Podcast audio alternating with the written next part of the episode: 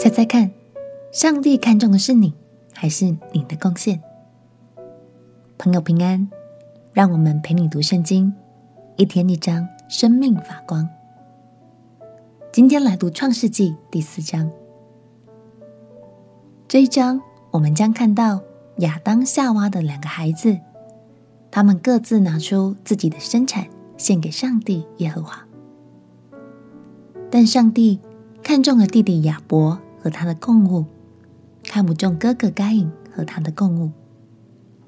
从这两句圣经节，我们可以看到，上帝其实是先看这个人对不对，好不好，然后才看他的共物。这对我们也是很重要的提醒，不是吗？我们想把工作成果献给上帝，想把传福音的成果献给上帝，但我们经常忘记。其实，上帝更看重的是我们这个人，生命发展的如何，有没有听话去爱人如己。所以，不要在忙碌里迷失了。上帝更看重的是我们爱他的心。我们一起来读《创世纪》第四章。《创世纪》第四章，有一日。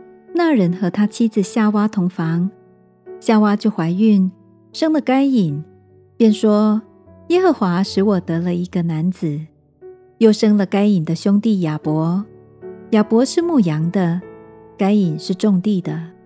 有一日，该隐拿地里的出产为供物献给耶和华，亚伯也将他羊群中头生的和羊的脂油献上。耶和华看中了亚伯和他的供物。只是看不中该隐和他的共物，该隐就大大的发怒，变了脸色。耶和华对该隐说：“你为什么发怒呢？你为什么变了脸色呢？你若行得好，岂不蒙悦纳？你若行得不好，罪就伏在门前，他必恋慕你，你却要制服他。”该隐与他兄弟亚伯说话，二人正在田间。该隐起来打他兄弟亚伯，把他杀了。耶和华对该隐说：“你兄弟亚伯在哪里？”他说：“我不知道，我岂是看守我兄弟的吗？”耶和华说：“你做了什么事呢？你兄弟的血有声音从地里向我哀告，地开了口，从你手里接受你兄弟的血。现在你必从这地受咒诅，你种地。”地不再给你效力，你必流离飘荡在地上。该隐对耶和华说：“我的刑罚太重，过于我所能当的。你如今赶逐我离开这地，以致不见你面，我必流离飘荡在地上。凡遇见我的，必杀我。”耶和华对他说：“凡杀该隐的，必遭报七倍。”耶和华就给该隐立一个记号。免得人遇见他就杀他。于是该隐离开耶和华的面，去住在伊甸东边挪得之地。该隐与妻子同房，他妻子就怀孕，生了以诺。该隐建造了一座城，就按着他儿子的名，将那城叫做以诺。以诺生以拿，以拿生米户雅利，米户雅利生玛土撒利，玛土撒利生拉麦。拉麦娶了两个妻，一个名叫亚大，一个名叫喜拉。亚大生亚巴，亚巴就是住帐篷、牧养牲畜之人的祖师。亚巴的兄弟名叫尤巴，他是一切弹琴吹箫之人的祖师。喜拉又生了土巴该隐，他是打造各样铜铁利器的。土巴该隐的妹子是拿玛。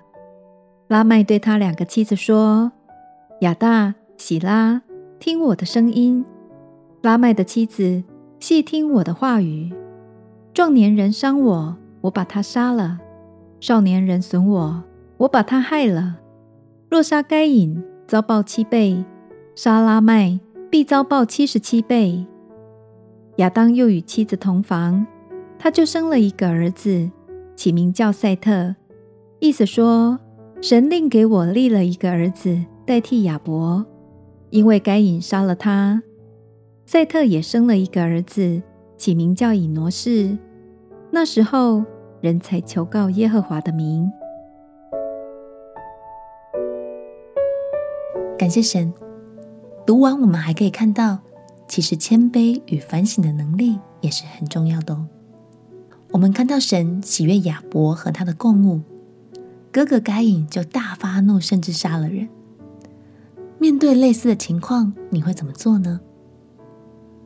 也许是面对父母、老师或是主管的要求责骂，那时候我们是放任自己生气翻脸，还是能够冷静下来，谦卑的反省自己，发愤图强呢？相信后者会是更讨神喜悦的。我们亲爱的哥，亲爱的耶稣，请帮助我能保持谦卑。